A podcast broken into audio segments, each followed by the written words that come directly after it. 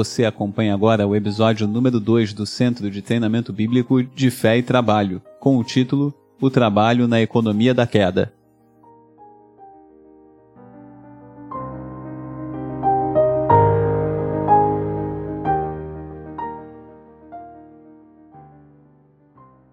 Eu queria falar um pouquinho, antes de entrarmos na próxima parte, eu queria falar com vocês a respeito de algumas coisas. Livros. Nós temos na nossa biblioteca, eu achei ali três livros sobre, mais ou menos relacionados com o trabalho. Um deles, livro bem precioso de fato, é esse Santos no Mundo, um livro sobre os puritanos, a cosmovisão específica deles, vários assuntos, e um dos primeiros capítulos tem que ver exatamente com trabalho. É o primeiro capítulo a respeito de um tema específico, né? A visão deles fala sobre trabalho, fala sobre sexo e casamento, sobre dinheiro, sobre família, etc. Trabalho é primeiro. Pode ser útil ter uma clareza a respeito disso. Tem um outro livro aqui, bem antigo, Cristo em Minha Carreira Profissional, também fala alguma coisa mais focado num conceito de trabalho que não é o que nós estamos trabalhando agora, mas pode trazer alguma luz específica. Um outro livro, Perspectivas Bíblicas sobre Negócios, é algo que envolve algo, uma coisa a respeito de pensamento econômico e tal, e atuação em negócios, relacionado com cosmovisão cristã. Nós vamos ver mais tarde como, e bem superficialmente, não é o foco nosso aqui, como essa coisa de trabalho se relaciona com negócio e com profissões, mas não agora. Da minha biblioteca, eu selecionei o, do Timothy Keller, que tem na biblioteca da igreja também, como integrar fé e trabalho. Eu não conheço nada em português melhor do que isso a respeito da relação entre trabalho e cosmovisão cristã. De fato, eu só tomei coragem de escrever algo a respeito desse assunto depois de 40 anos quase pensando a respeito, desenvolvendo uma porção de coisas nessa direção, depois de ler esse livro do Keller. E tem algumas outras coisas que relacionadas com ele e com a Redeemer Presbyterian Church, que é a igreja que ele pastoreou até recentemente, que pode ser útil conhecer, eu vou falar para vocês em outro momento. Eu também tenho esse do Wayne Gruden, Negócios para a Glória de Deus, mais ou menos mesma abordagem daquele que é Deixa-me ver se tem alguém. O próprio Gruden, Charles Colson e alguns outros aqui menos conhecidos. E este livro é um livro precioso. Eu ouvi a palestra desse camarada, Paul Freston, num encontro de cristãos profissionais promovido pela Igreja Luterana aqui da Trindade, lá nos ingleses há vários anos. O Freston era professor da Unicamp, em São Paulo, ele é escocês ou algo do tipo. E ele voltou para o país dele depois disso, mas casado com uma brasileira, professor muito respeitado lá na Unicamp, escreveu esse livro sobre Neemias, um profissional a serviço do reino. Eu vou comentar um pouco a respeito também de Neemias, quando nós falarmos um pouquinho sobre chamado. Este livro, O Pensamento Econômico e Social de Calvino, uma das obras mais pesadas do calvinismo, muito respeitado André Bieler sobre o que Calvino pensava. Ele faz uma análise dos escritos de Calvino nesses temas, pensamento social e econômico de Calvino. Isso naturalmente tem insights a respeito do nosso tema, né? Tudo que tem que ver com trabalho envolve a administração. Né? O mordomo que faz administra a propriedade de outro. Então, tudo que tem que ver com administração, as ciências econômicas, as ciências administrativas, as ciências contábeis, as ciências políticas e uma série de outras ciências estão intimamente relacionadas com esse nosso tema, de onde você puder extrair informações que o ajudem a posicionar-se melhor, vá lá. Tem coisas muito superficiais, alguns desses aqui, uh, muito superficiais, tem algumas coisas bem mais profundas. Alguém comentou comigo que nunca tinha ouvido, mas ele teve uma percepção que é bem comum. Nós temos livros sobre casamento e nós temos livros sobre trabalho. Nós temos muitos livros sobre casamento. Infinidade de livros sobre casamento. Um pedaço da nossa biblioteca a respeito do trabalho. E dificilmente você vai encontrar grandes relações entre uma coisa e outra. Dificilmente. Então, essa afirmação feita na primeira palestra de que casamento tem a ver necessariamente com trabalho, não é algo que você vai encontrar em muitos lugares, exceto talvez ali na Bíblia, se você ler direito. Porque nós temos uma tendência muito forte a lidar com certos temas, com os temas estanques. E Eu costumo dizer que é um ditado popular, de fato não é, não sou eu que digo, que o diabo mora nos detalhes. Eu costumo contrapor para dizer que Deus mora nos padrões.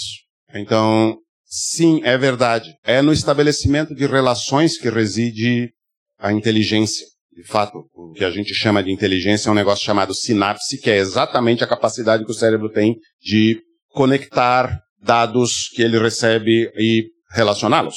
Então, inteligência tem que ver com sinapse, tem que, tem que ver com fazer relação entre as coisas que entram aqui. E o que eu estou afirmando a respeito desse assunto é que essa relação é absolutamente necessária. Não teremos clareza suficiente a respeito de casamento se não estivermos muito bem informados a respeito do propósito com que Deus criou homem e mulher. Uma coisa tem a ver com a outra, necessariamente, por causa do texto bíblico que está lá escrito. Deus não criou a mulher como amante, não criou a mulher como a amiga, Deus criou a mulher como auxiliadora.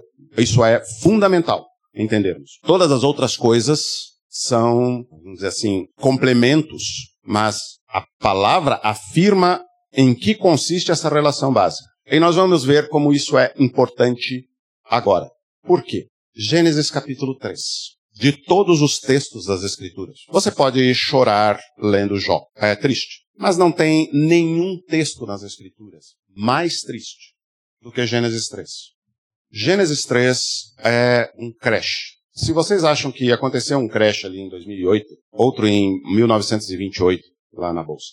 Em Gênesis 3 caiu tudo.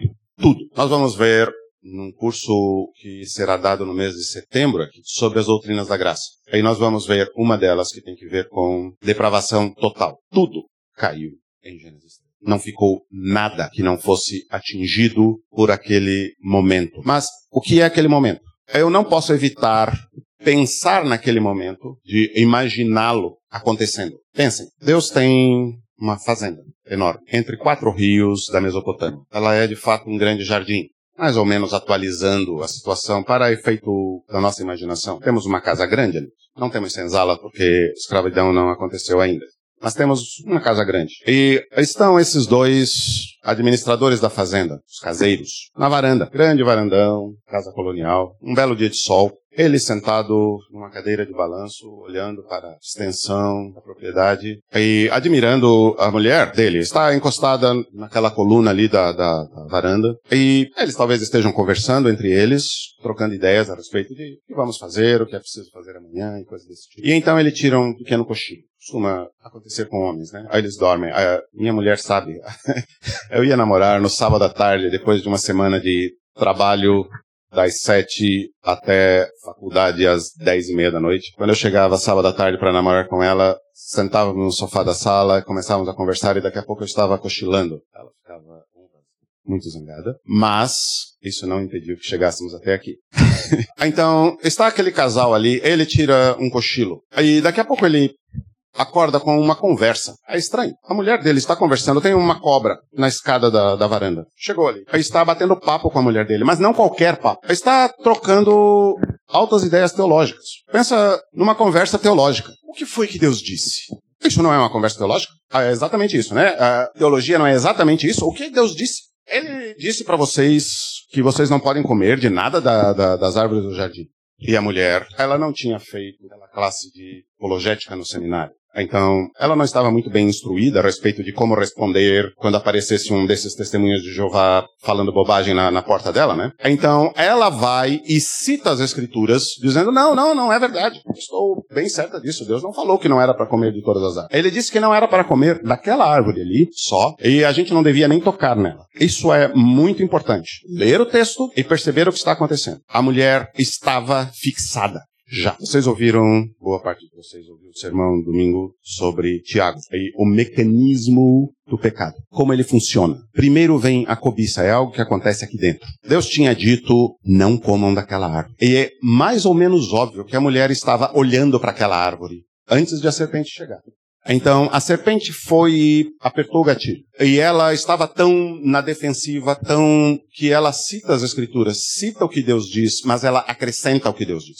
Ela já estava com medo de se aproximar da árvore. Deus não tinha dito nada sobre não tocar. E é exatamente nesse momento que ela cai. Há uma outra tentação relatada em Mateus 4. Perceba a diferença entre a resposta de Jesus, usando a palavra também, e a resposta de Eva aqui. Tudo desmorona. Cadê o Adão? Sentadinho na cadeira de balanço na varanda. Porque quando ela vai lá e pega o fruto, diz que ela traz e dá ao seu marido. Pelo menos uma versão diz que com ela estava. Quietinho, mudo. Tudo desmorona naquele momento. Eu posso pensar que aquele talvez seja não apenas o momento mais triste, mas também o mais ridículo da história. É difícil afirmar isso porque nós somos expertos e nos tornamos cada vez mais expertos em criar momentos tristes e momentos ridículos na história humana. Mas foi um começo exemplar. Tão triste quanto ridículo a mulher que, junto com o homem, tinham sido colocados como para dominar sobre todas as aves do céu, os animais da terra, os répteis, etc. Está discutindo teologia com uma cobra. Talvez ela não tivesse como saber que aquela cobra era o próprio Satanás. Ela talvez não tivesse conhecimento a respeito de Satanás. Provável. Mas por que conversar com uma cobra sobre o que Deus disse? Discutir o que Deus disse? A gente pode ler C.S. Lewis, Cartas de um Diabo a seu Jovem Aprendiz, e entender um pouco de como o mecanismo funciona. Mas, o fato é que aconteceu e isso teve consequências importantes. Não vamos nos deter aqui no momento triste e catastrófico, porque nós estamos trabalhando a respeito da questão do trabalho. E agora nós estamos pensando no trabalho, nessa nova economia da queda, como isso funciona, está acontecendo aqui. Então vamos ver como a queda, esse momento lastimável, impacta o trabalho do homem. Nós já sabemos qual é o trabalho do homem. Vamos ver como impacta. Gênesis capítulo 3, abram lá, dá para você pregar uns 50 sermões nesse capítulo. Nós não vamos fazer isso, falar só sobre o impacto da queda no trabalho do homem da mulher. Deus vem conversar com o homem aquele dia e não o encontra. Ele está escondido atrás de alguma moita. Ele não cansa de ser ridículo, né? Não estou falando de Adão, estou falando de nós mesmos, tá? Nós não cansamos disso. Não é apenas algo a se lamentar, a entristecer, é algo muito ridículo ridículo. A nossa postura diante de Deus. É algo da qual nós rimos com amargor, certo? Porque é muito ridículo. Eu gosto muito de humoristas, exatamente pela capacidade que os bobos da corte têm de mostrar o ridículo da condição humana. Perceber o ridículo ajuda, ajuda muito. A gente às vezes tende a idealizar o mal. Nós fazemos, nós chamamos de anti-heróis. E isso coloca os anti na mesma posição dos heróis. Nós devíamos pensar na nossa condição como aquela do Smeagol, do Senhor dos Anéis. Pensa numa situação ridícula. Não é apenas má, é ridícula mesmo. É descer ao seu ponto mais baixo. Vamos lá. Deus vem chamar o homem e o homem está escondido. E quando Deus questiona por quê, ele, ele diz, olha, eu estava nu. E Deus diz, sim, mas quem te mostrou que você estava nu? Por acaso você comeu do fruto que eu disse para não comer? E então o homem assume a sua posição máscula, responsável, o mordomo, e diz: Senhor, eu comi. Não. Ele é o bicho ridículo que nós somos, e diz: A mulher que tu me desse. Já vimos isso também. Não precisamos explorar mais. Deus questiona a mulher, e ela diz: A serpente é da nossa natureza, não apenas má, ridícula também. E agora Deus responde com as consequências. Versículo 14. Sempre pares de recompensas. Visto que isto fizeste, disse Deus à serpente, maldita és entre todos os animais domésticos e o és entre todos os animais selváticos, rastejarás sobre o teu ventre e comerás pó todos os dias da tua vida. Isso é consequência física. Segunda consequência, porém inimizade entre ti e a mulher, entre a tua descendência e o seu descendente, este te ferirá a cabeça e tu lhe ferirás o calcanhar. Agora uma consequência moral. Vamos falar mais dessa, dessa segunda coisa no próximo momento, porque isso daqui, embora seja uma, uma maldição contra a serpente, é uma promessa em relação ao homem e à mulher, mais especificamente uma promessa à mulher. Então, não vamos lidar com isso agora e também não interessa lidar com consequências com a serpente, porque isso não tem que ver com trabalho. A serpente não está responsável por nenhum trabalho na criação de Deus. A mulher disse: Multiplicarei sobre modo os sofrimentos de tua gravidez, em meio de dores darás à luz filhos. Primeira consequência, física. Segunda consequência, o teu desejo será para o teu marido e ele te governará.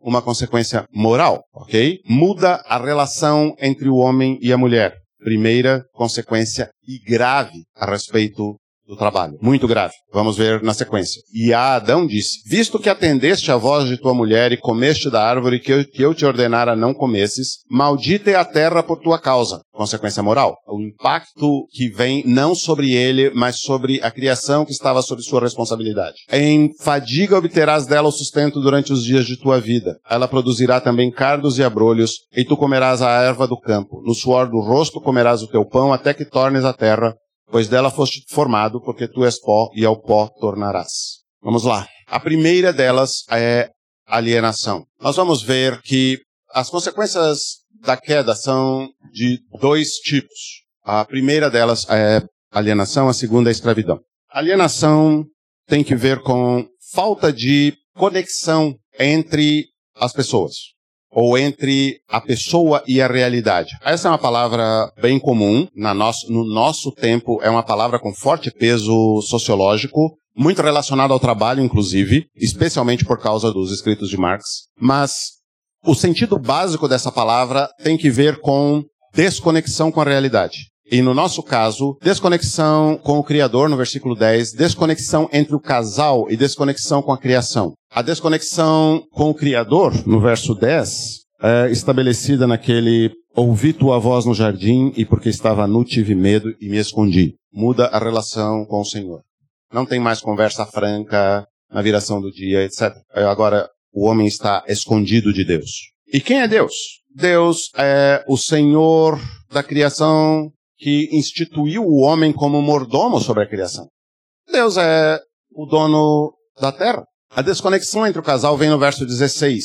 Mais especificamente, no final do verso 16, onde diz: O teu desejo será para o teu marido e ele te governará. Gente, mudou completamente a relação. Lembram do que nós falamos sobre a auxiliadora idônea? Mesma posição na criação, relação de iguais em dignidade, mas agora acontecem duas coisas. A mulher é rebaixada na sua posição e o homem adquire um novo encargo. Não apenas ele tem que governar o restante da criação toda para quem ele tem uma ajudadora idônea, mas agora ele precisa governar a própria ajudadora. E a mulher foi colocada numa posição subalterna. O teu desejo será para o teu marido. Esse é, pensem num texto que tem 354 e meia leituras diferentes, dependendo de quem você esteja lendo. Vai de desejo sexual a um monte de outras coisas que alguém já disse que esse texto significa. Não há nenhuma licença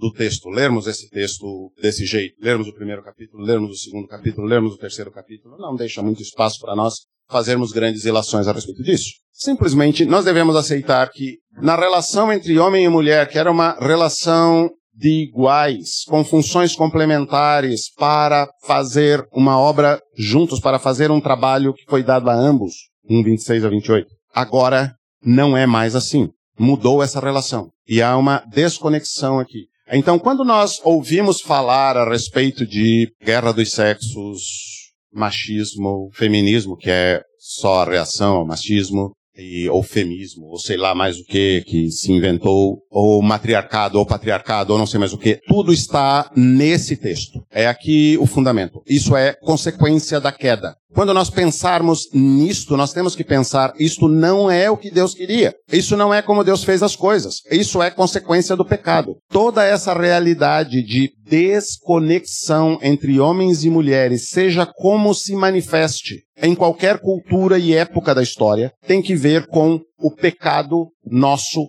contra Deus. Ok? É consequência imediata daquilo e é uma maldição colocada por Deus sobre nós por causa do pecado. Não precisam se suicidar agora. Temos esperança, mas vamos ver na terceira parte. Mas, nesse momento, isso é o que ocorre. Mas também tem uma desconexão entre o homem e a natureza, a criação, o restante da criação. Lembram do que nós falamos no final? Que Deus fez, homem e mulher tinham ascendência plena sobre a criação. E era algo absolutamente natural, certo? Deus tinha feito desse jeito. E então, não tem mais. A criação resiste ao homem. Por quê? Porque o homem perdeu a sua autoridade moral. Ele não é mais quem ele era quando Deus o criou. Então, a criação resiste à autoridade do homem sobre ela. Ela não mais se submete. Isso é a consequência, é a maldição que Deus estabeleceu. O texto diz claramente: maldita é a terra por tua causa. E claro, isso é uma consequência para a terra. Ela não tem mais quem cuide dela adequadamente. Ela perdeu quem a administre, quem a cultive, quem a guarde de maneira adequada. E então ela se torna resistente à ação do homem. O trabalho do homem passa a ser algo penoso para submeter a criação. Não é algo que o homem mais consiga fazer de maneira tranquila e harmônica. Por quê? Porque a criação resiste. Tudo o que nós pensamos de mal a respeito do trabalho, que começa normalmente na segunda-feira às seis da manhã, ou talvez, para alguns mais ansiosos um pouco, às seis horas da tarde de domingo, tem a ver com esse momento. E até essa palavra, agora vamos chegar lá onde a Debbie tinha começado a chamar a atenção, até essa palavra, né, que a palavra trabalho é uma palavra que deriva do latim e se refere no latim, tripalium, a um instrumento de tortura típico lá daquela época do Império Romano. O latim era língua oficial. Por quê? Porque essa palavra, ela faz menção ao fato de que agora o trabalho é algo torturante, exaustivo. Nós estamos falando de labuta. Estamos falando de algo muito cansativo, algo que não obtém o resultado correspondente ao esforço. O esforço é sempre muito maior do que o resultado que se obtém. Por quê? Porque há resistência. Na física nós temos o, aquele conceito de. Não é palavra agora. Resistência dos materiais uns aos outros, como a gente chama isso? Atrito. Isso. Agora tem atrito. Não desliza fácil certo? Então você precisa de, agora ainda utilizando a linguagem da física, você precisa de muito mais trabalho para obter muito menos resultado. Você precisa de muito mais trabalho para gerar movimento. Por quê? Por causa do atrito. É mais difícil, você precisa de um motor muito potente para movimentar um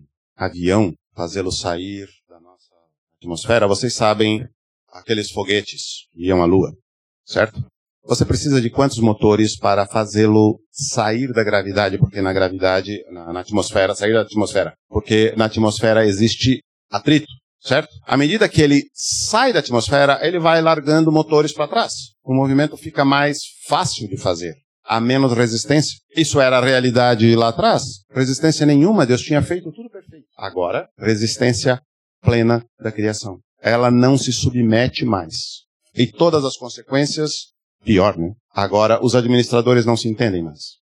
Isso é parte significativa do problema. Que eles não se entendem mais. E, principalmente, eles estão em guerra com o dono da terra. Desconexão. Alienação. Mas piora um pouco. A respeito do trabalho, surge um negócio chamado escravidão. Gênesis 37, 28. Há muitas, muitas vezes a palavra servos no livro do Gênesis. Mas aí é o primeiro momento em que se fala de vender um homem. Gênesis 37, 28 fala da venda de José aos midianitas. Aí, da venda de José a Potifar pelos midianitas. A escravidão é a primeira grande corrupção. E escravidão tem que ver com trabalho. Você vende pessoas por causa daquele segundo ponto ali, a expropriação do trabalho do homem. Uma das consequências do pecado é que o Alexandre não decide mais sobre o seu próprio trabalho. Ele não é mais um responsável direto ao Criador. Ele agora tem o seu trabalho definido pelo Eduardo. A diferença entre liberdade e escravidão, nós estamos acostumados a falar sobre escravidão de maneira muito pequena. Nós pensamos em escravidão, nós pensamos em negro, nós pensamos em maus tratos, nós pensamos em tortura, nós pensamos em navios de tráfico, é coisas desse tipo. Nós pensamos na nossa realidade histórica de três séculos. Mas qual é o conceito de escravidão? O que é escravidão, a essência de escravidão? A essência de escravidão é o fato de que um homem não é mais senhor do seu trabalho. É possível ser escravo com carteira assinada e até bom salário, certo? Ah, o conceito de escravidão amplo,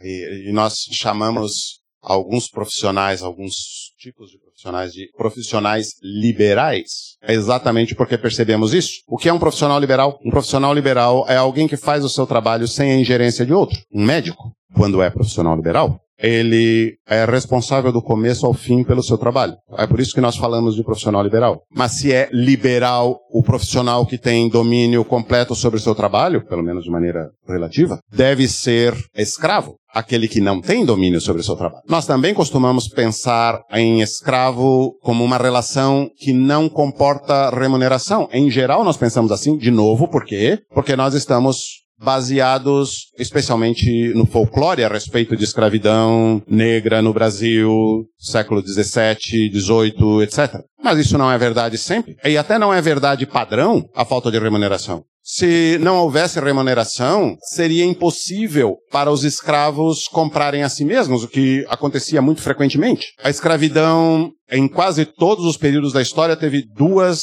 raízes, duas, dois motivos porque alguém era escravizado. Alguém é escravizado porque faz parte de uma tribo ou de um povo que perdeu uma guerra. Isso foi uma evolução, de fato. Porque houve um tempo em que simplesmente você passava todos os derrotados ao fio da espada e deixava lá para os urubus, certo? Até que alguém deve ter tido uma percepção inteligente de, cara, nós estamos desperdiçando recurso importante. Se a gente trouxer esses camaradas para eles trabalharem para nós, nós vamos sentar na rede, eles vão trabalhar para nós, vão criar riqueza para nós, e nós vamos ficar de boa, certo? Aí estamos desperdiçando esse recurso. Então, escravidão surge como uma evolução na guerra. Mas também há um outro elemento de motivador de escravidão que é a dívida. Aliás, um, dos, um dos, dos, elementos mais importantes na história. Muita gente se fez escrava de outro porque não conseguia pagar as dívidas que tinha contraído com o outro. Então se oferecia a si mesmo para trabalhar em troca, não do perdão, mas para trabalhar de modo a pagar a sua dívida com trabalho. E isso implica remuneração. Significa que alguém tem que fazer alguma contabilidade, certo? Aí eu devo 100 mil. Então é preciso estabelecer quanto vale o meu trabalho diário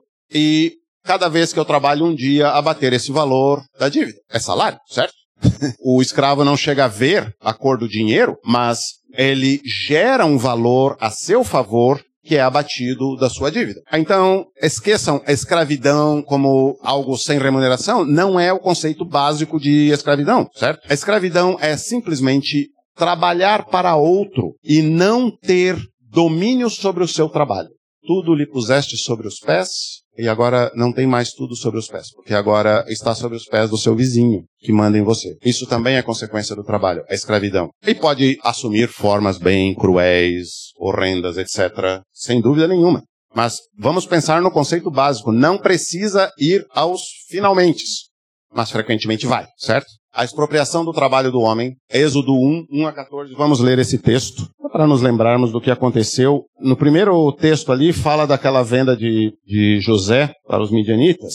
E é como escravo, vejam só, interessante. É como escravo que José exerce a mordomia na casa de Potifar.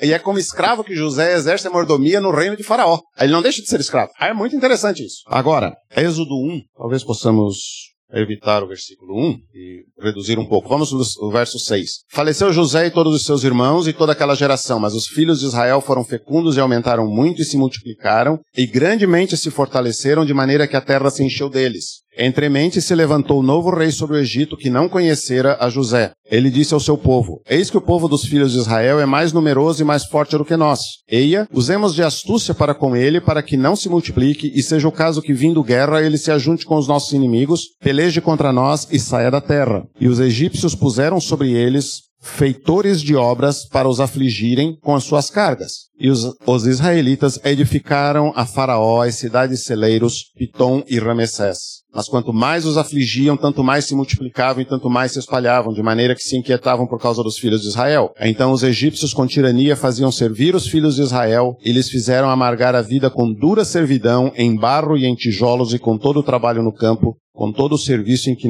na tirania os serviram. A escravidão é consequência muito direta do pecado sobre o trabalho do homem. E sendo o trabalho do homem a razão pela qual o homem foi criado, o objetivo de Deus criar o homem foi exatamente dar uma tarefa ao homem, um trabalho ao homem, uma responsabilidade ao homem. É exatamente sobre esse trabalho que as consequências mais duras se, se mostra. Eu queria conferir esse, esse conceito com dois textos do Novo Testamento. Eu queria que alguém abrisse Mateus 8, 9 e outra pessoa abra João 15, 15 para nós termos clareza a respeito de como isso se desenvolve. Esse conceito de escravidão será muito, muito, muito importante, especialmente para o apóstolo Paulo, não só, quando ele for falar a respeito da nossa salvação. Epístola aos Gálatas, outros momentos. A, a, escravidão é, uma, é um conceito muito importante porque descreve bem a nossa situação.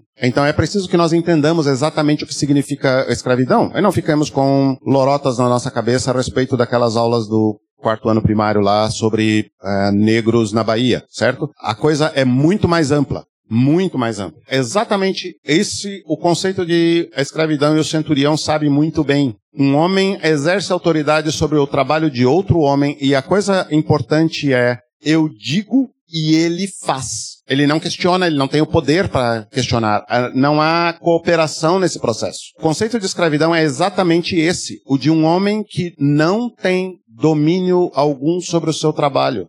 Mateus 15, 15 esclarece um pouquinho melhor isso. Alguém pode ler? João, desculpe.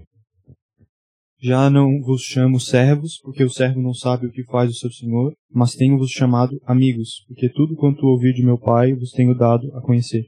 Esse não é um texto que descreve a escravidão, e ao mesmo tempo ele a descreve muito bem, por negá-la, né? Jesus está afirmando um novo tipo de relação que ele está mantendo com seus discípulos. E isso é bastante importante para nós, muito importante para nós. Mas por estabelecer por contraste, já não vos chamo servos, mas amigos, ele explica o que é amigo e por contraste nós aprendemos o que é servo. O servo é alguém que faz um trabalho sem sentido. Alguém que não sabe o sentido do seu trabalho. Vocês, alguns de vocês são velhos o suficiente tempos modernos. Alguns certamente não viram, certo? Filme do Charles Chaplin, que trabalha exatamente nesse contexto. Aí ele está criticando a indústria baseada na linha de montagem, em que alguém aperta oito horas por dia um parafuso. Ele não faz a menor ideia do que está acontecendo lá no final desse negócio. Ele só sabe que naquele lugar onde ele está, ele tem que apertar um parafuso. Não faz sentido nenhum, ele não sabe de onde o parafuso veio, ele não sabe para onde o parafuso vai, mas ele tá, ele sabe que ele tem que apertar o parafuso. Está bem no cerne do conceito de servidão de escravidão. Um trabalho que não tem significado algum. Você não sabe de onde vem, qual é a causa desse trabalho. E você não tem nenhuma noção a respeito do fim desse trabalho. E de qualquer forma, mesmo que você tome conhecimento porque você chegou do lado de fora da fábrica no final do dia e alguém disse para você: "Olha, tá ali um carro que fabricaram lá na sua na sua fábrica. Você olha e diz, sim, mas você não viu esse cara. E você não faz a menor ideia de por que você tinha que apertar aquele parafuso, que diferença aquilo fazia. Isso está no conceito básico de a escravidão. Um trabalho que é feito sem que você saiba o motivo dele. Você não tem relação nenhuma com o dono do trabalho e seus objetivos. Você não sabe o que o dono da fábrica pensa. Você nem sabe quem é o cara. E, no entanto, você o obedece. Porque tem o quê? O que os egípcios fizeram lá tem um feitor nas suas costas, com um chicote. Pode ser aquela ameaça de cortar o seu ponto se você parar, certo? Mas pode ser um chicote de verdade. ok? Dizendo, faça isso, faça isso, faça isso, faça isso. Isso é o conceito básico de servidão, de escravidão. E nós devemos pensar sempre, sempre, bem importante, porque nós não estamos falando de uma realidade alheia à nossa realidade. Isso é para nós compreendermos o que nós estamos fazendo na quarta-feira, 16h30. Na quinta-feira, às 9h30 da manhã.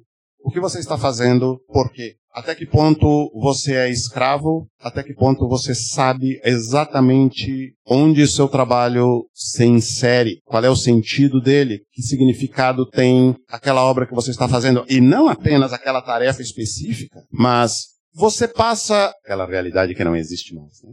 35 anos da sua vida trabalhando para aposentar-se depois. E quando você chega ao final dos 35 anos, você sabe o que você fez? Isso é parte do problema da queda. Eu tenho lidado, antes de atuar na igreja em tempo integral, dedicação exclusiva aqui, que é algo bem recente. Eu tenho atuado como executivo durante alguns anos e como consultor empresarial durante mais de 20 anos. Uma realidade com a qual a gente se depara todo santo dia é, primeiro, a realidade dos que estão entrando no mercado de trabalho. A gente vê coisas do tipo, aos 17 anos, três filhos, e eu vi muitos outros adolescentes, ainda vejo, fazendo exatamente esse mesmo raciocínio. Eu preciso escolher uma profissão. A escolher essa profissão na nossa cultura basicamente significa definir para qual curso da universidade eu vou fazer vestibular. E algumas tomadas de decisão são brilhantes. Do tipo, qual é o critério para escolha? O critério para minha escolha a respeito da minha profissão. O trabalho que eu vou fazer é um trabalho que ele foi avaliado de acordo com a maneira como ele pode me remunerar, quanto eu vou ganhar. E esse quanto eu vou ganhar pode ser algo bem objetivo, como qual é o salário pago para profissionais desse, desse ramo. Ou pode ser coisas completamente subjetivas que ninguém sabe definir, como felicidade ou realização profissional. Ninguém sabe o que é isso. é algo que absolutamente não é possível, mas pode ser definido simplesmente com eu estou fazendo isso para garantir o pão da minha família. E o segundo critério é é um trabalho que me garante aposentadoria plena. Isso é muito comum em Florianópolis, nossa cultura aqui. Somos uma cidade de em que a, a maior massa salarial vem exatamente do serviço público, que tem essas regras diferenciadas de benefícios previdenciários. Né? Então, algo muito comum na nossa cidade é encontrar pessoas fazendo escolhas, jovens fazendo escolhas aos 17 anos de idade com base numa ética que define o caminho que eles vão tomar na vida com base em seu próprio benefício. Pretendido, pelo menos. Qualquer um que pense em, ah, hoje em dia, aos 17 anos de idade, que tome decisões com base em expectativa de aposentadoria, está vivendo na lua, né?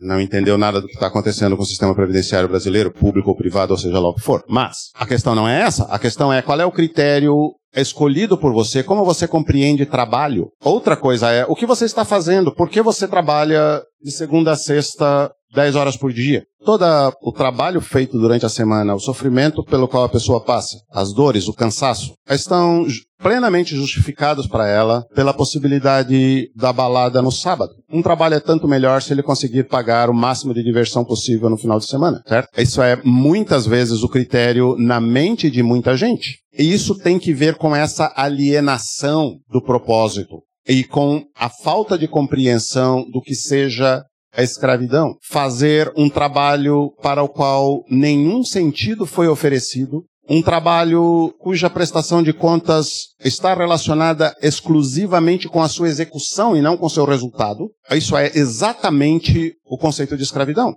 E nós ficamos pensando na nossa dívida histórica com os negros da África, certo? O problema é, nós estamos muitas vezes fazendo um tipo de trabalho, estamos agindo no mundo como escravos. A outra coisa a respeito disso, é que nós perdemos a noção casa. Isso é algo que nós precisamos pontuar aqui, nós precisamos entender isso. Porque nós precisamos entender onde nós estamos e como nós estamos vivendo. A realidade a respeito disso não é a mesma desde sempre. O pecado não é algo que começou do mesmo jeito que é hoje, lá no Éden certo? Ele se desenvolveu e ele tem formas diferentes ao longo do tempo e consequências diferentes. E agora eu vou falar algumas coisas e eu quero que vocês entendam muito bem que eu estou dizendo, eu não estou dizendo que os resultados de certas ações nossas são de todo ruins. Muitas vezes não são. São muito bons, em muitos sentidos. O conceito de depravação total não é que tudo no mundo é o pior que poderia acontecer. Muito pelo contrário. O conceito de depravação significa que tudo no mundo foi afetado pelo pecado e está distorcido. De forma que é possível auferir ganhos muito bons de situações que não são nada boas. Mas nós precisamos entender o que está acontecendo. Quando é que, principalmente, se destruiu o, o sentido de casa que nós falamos no começo? Revolução Industrial. A Revolução Industrial, em seu desenvolvimento, criou duas, dois novos locos de trabalho. Ela criou a fábrica primeiro e o escritório depois. Hoje, o escritório é mais importante do que a fábrica. De fato, a fábrica está praticamente toda automatizada, restou o escritório. Mas, ah, pelo menos, nossa cultura, cultura ocidental, etc. Tá? Mas a Revolução Industrial fez exatamente Até a Revolução Industrial, basicamente, com exceção de algumas atividades muito poucas, tipo a atividade do marinheiro ou a do militar, em que principalmente o homem deixa a casa, deixa a família, deixa a propriedade e vai para outro lugar e o seu trabalho o distancia de casa. Com exceção dessas poucas atividades, o trabalho é intimamente relacionado com a casa. Ou você é o dono da terra, ou você é o servo. Então você, o seu trabalho está relacionado ou com a sua própria casa e propriedade, todo o seu trabalho tem que ver com aquilo. Tudo é produzido no âmbito da família. A profissão é passada de pai para filho ou é adquirida pelo filho sob a supervisão do pai. Por exemplo, Jesus se tornou carpinteiro como José mas podia não ter se tornado. É possível que algum dos seus irmãos não fosse carpinteiro, por exemplo. Porque nesse, nesse tipo de cultura podia ser bem provável que o pai dissesse: Eu tenho esse filho carpinteiro, mas se eu criar dois filhos carpinteiros, eles vão competir entre eles e isso acaba criando brigas e não sei mais o que. Então, este segundo filho aqui eu vou colocar sob a tutela do Eduardo ali para aprender gastronomia, certo? Então, o pai contrata um sujeito que é tutor e entrega ele seu filho para aprender a profissão e trabalhar para ele. E isso interessa ao, ao Eduardo, que não teve filhos por exemplo, e precisa passar o seu conhecimento para a geração seguinte, certo? E durante muitos séculos na história da humanidade, isso foi principalmente a maneira como as coisas funcionavam. Todo o trabalho estava relacionado com a casa. Por que nós temos grande dificuldade de lidar com a questão de trabalho hoje e relacioná-lo com a casa? Por que, que é tão estranho para nós dizer que a esposa é dada a um homem em função do trabalho desse homem, porque ele se casa por causa do seu trabalho. Isso aconteceu exatamente porque o trabalho foi tirado da casa. Alienação, lembram? Então, o trabalho foi posto lá fora, de maneira radical. E a casa se tornou o lugar onde se dorme e se assiste Netflix ou BBB.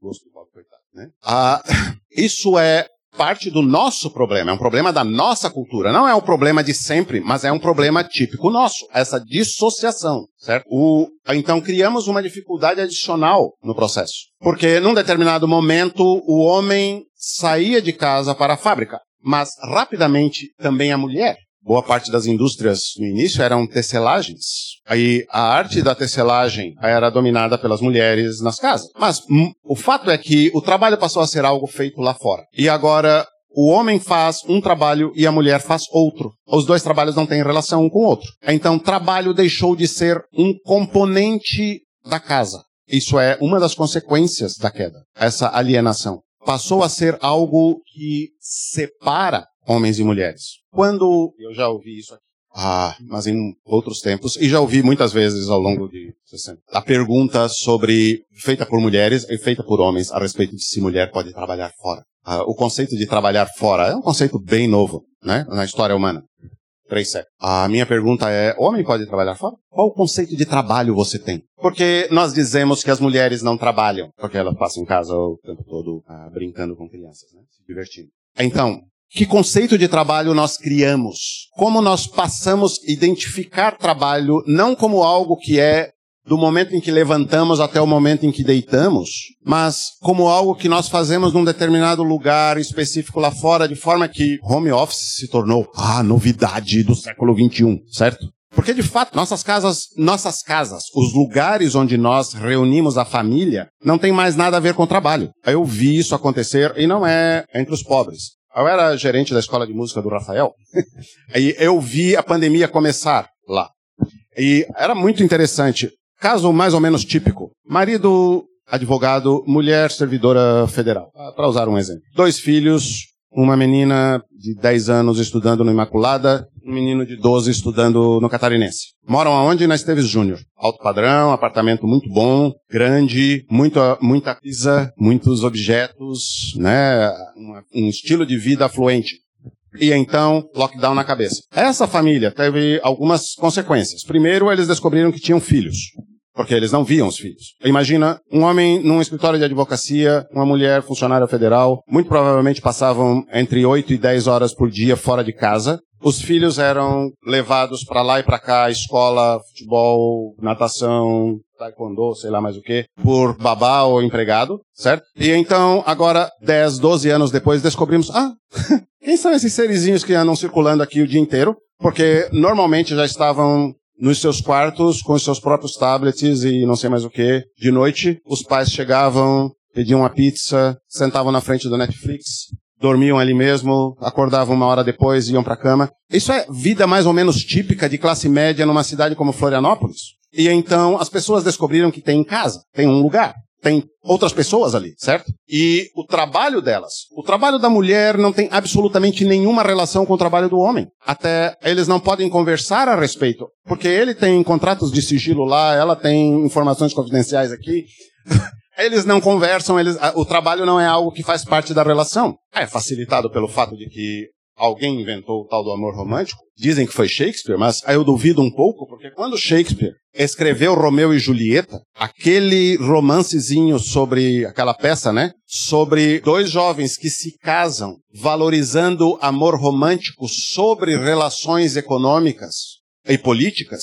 Qual é o fim?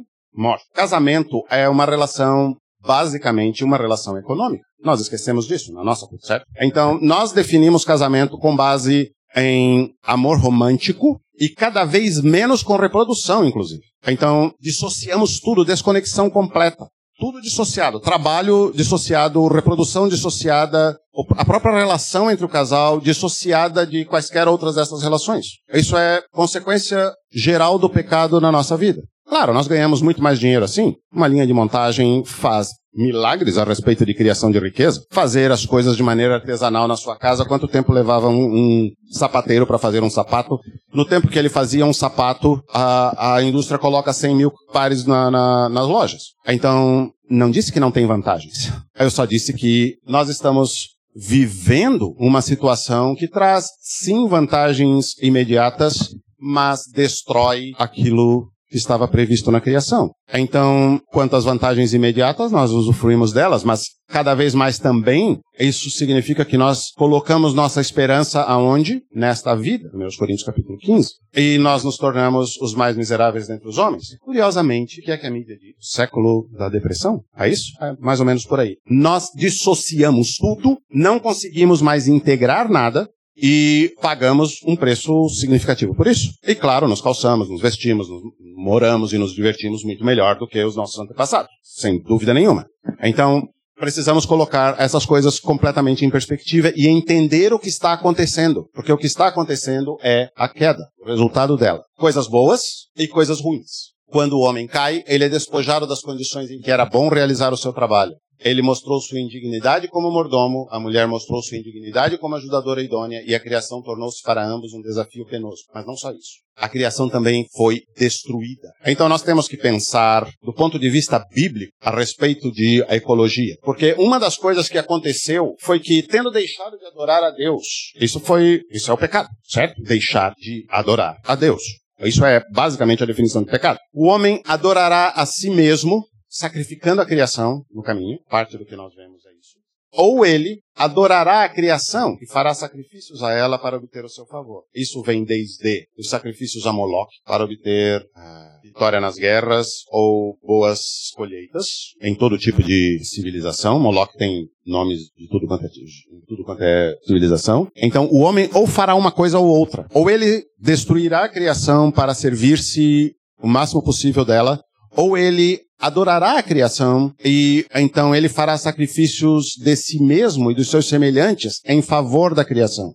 É por isso que não dá para pensar também em ecologia como nós havemos no mundo, mas precisamos pensá-la do ponto de vista das escrituras. Uma sugestão nesse caso é o livro de Francis Schaeffer a respeito, cujo nome eu não lembro. Morte e Poluição do Homem. Obrigado. Morte e Poluição do Homem é uma visão cristã, bíblica, evangélica a respeito de ecologia que não se confunde com movimentos ecologistas ateus que tendem a adorar a criação e sacrificar o homem porque não conseguem lidar com uma coisa sem uh, destruir a outra, certo? Seu trabalho perdeu o sentido, alienou-se da mordomia. Não temos mais responsabilidade pelo nosso trabalho diante de Deus. Eu vou lá e faço o que o chefe mandou.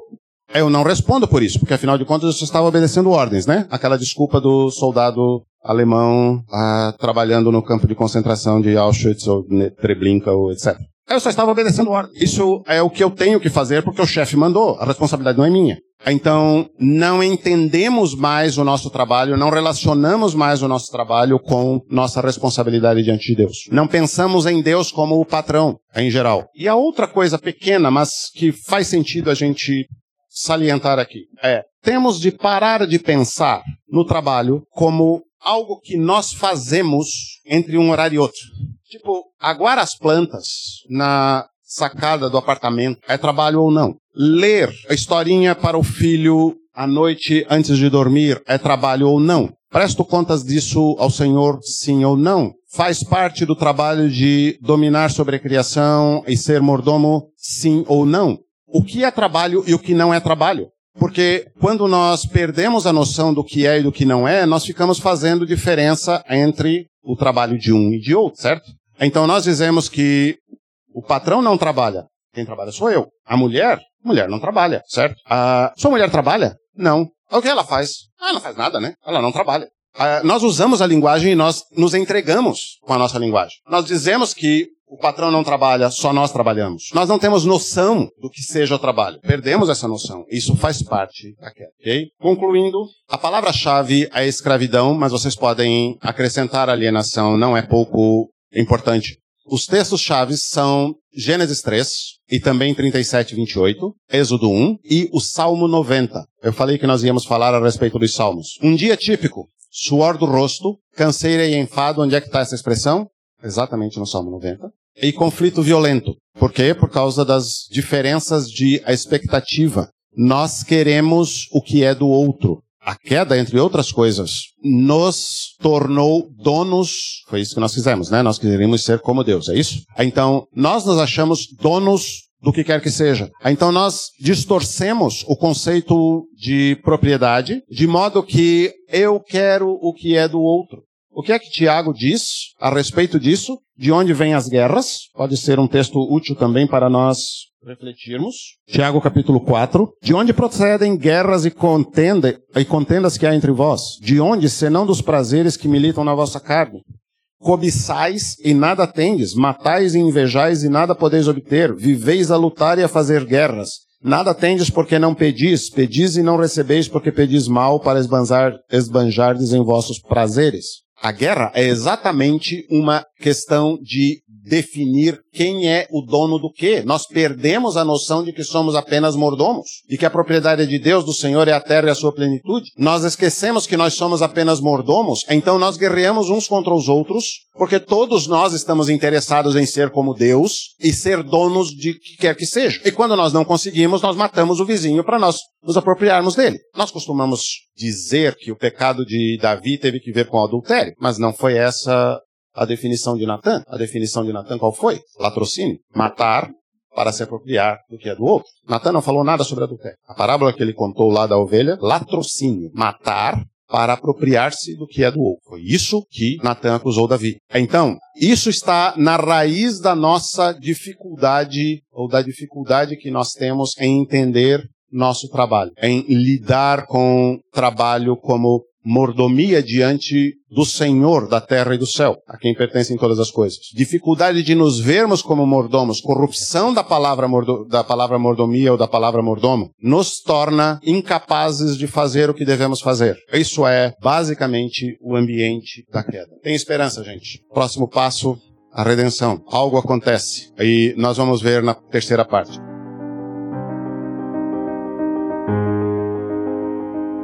Esta é uma produção da Igreja Batista Reformada Vida Nova, localizada na Servidão Antônio Irineu da Silva, número 325, Córrego Grande, Florianópolis, Santa Catarina. Nos encontramos semanalmente aos domingos, às 10 horas da manhã, para o culto público ao Senhor. Venha nos visitar. Sola Fide, Sola Escritura, Solus Christus, Sola Gratia, Soli Deo Glória.